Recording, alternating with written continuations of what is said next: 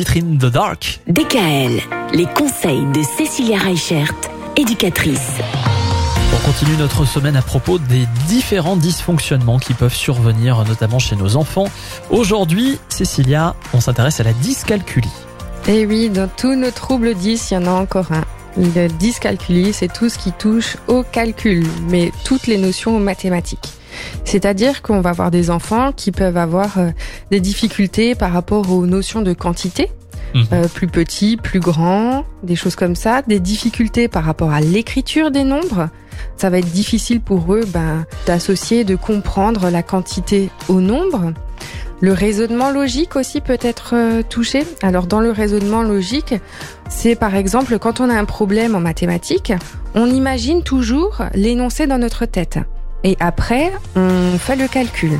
Et ben ces enfants qui ont des difficultés en dyscalculie, pour eux, ça va être impossible d'imaginer ce problème dans leur tête pour après réaliser le calcul.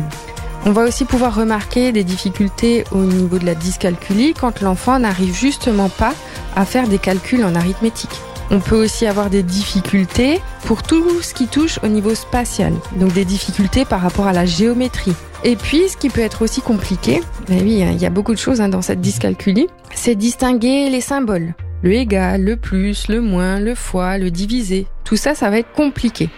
En fait, dans cette dyscalculie, ce qu'ils font comprendre, c'est que tout le concept mathématique, pour eux, peut être vraiment difficile à mémoriser, à comprendre et à visualiser. Il y a vraiment cette partie, en fait, qui est abstrait pour eux par rapport à tout ce qui nous est inné, il devient logique. Et ben, en fait, ils n'ont pas cette logique-là qui se fait de la même manière. Ils vont avoir besoin de beaucoup plus de manipulation pour arriver à comprendre les notions.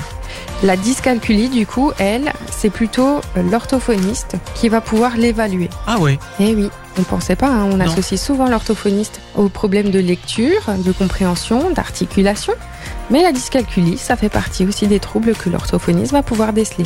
Eh ben intéressant. Moi, les dyscalculies, elle a commencé en seconde hein, pour moi. À partir des fonctions affines, tout ça, là, j'ai complètement arrêté de comprendre.